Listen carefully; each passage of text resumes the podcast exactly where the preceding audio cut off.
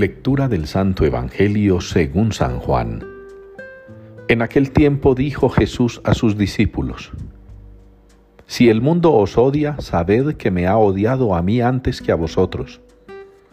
Si fuerais del mundo, el mundo os amaría como cosa suya, pero como no sois del mundo, sino que yo os he escogido sacándoos del mundo, por eso el mundo os odia. Recordad lo que os dije. No es el siervo más que su amo. Si a mí me han perseguido, también a vosotros os perseguirán. Si han guardado mi palabra, también guardarán la vuestra. Y todo eso lo harán con vosotros a causa de mi nombre, porque no conocen al que me envió. Palabra del Señor. Aclama al Señor tierra entera. Es la respuesta con la que nos unimos hoy en la liturgia al Salmo 99. Aclama al Señor tierra entera.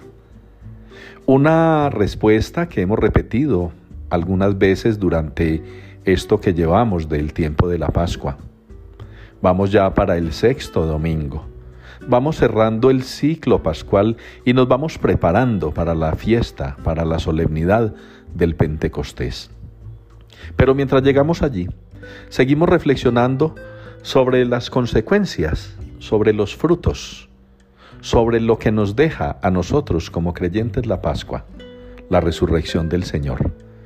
Una resurrección que impulsa a los discípulos con sacrificio, con esfuerzo, con luchas, con aguante también, con paciencia. Los lleva a ellos a predicar, a anunciar, a no quedarse en el sitio cómodo que pudiera ser Jerusalén o sus lugares de vivienda, sus pueblos, sus casas.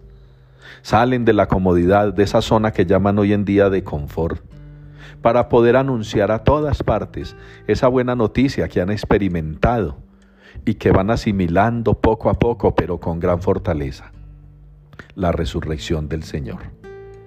Por eso el Señor es aclamado en toda la tierra, porque a toda la tierra ha llegado el anuncio de esos discípulos. Un anuncio que a veces es aceptado, que a veces es rechazado. Una presencia como la de ellos que a veces es valorada y otras veces no tanto. Eso nos lo ha contado hoy la primera lectura. Es impresionante ver cómo el autor sagrado no guarda la realidad, no la esconde. El Espíritu también le sugirió no ir a un pueblo, no entrar allí. También nosotros, como misioneros, como discípulos del Señor, estamos sometidos a las vicisitudes del mundo. Jesús se los advierte a los discípulos. Y les dice una cosa muy concreta.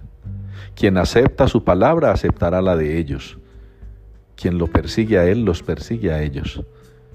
También nosotros hemos de enfrentar esas realidades. Y si el Espíritu Santo nos está diciendo allí no es, pues allí no es. Allí no es donde no se valore a Jesús, donde no se valore la Eucaristía, donde no se valore lo sagrado, donde no se valore la acción del Espíritu Santo, allí no es.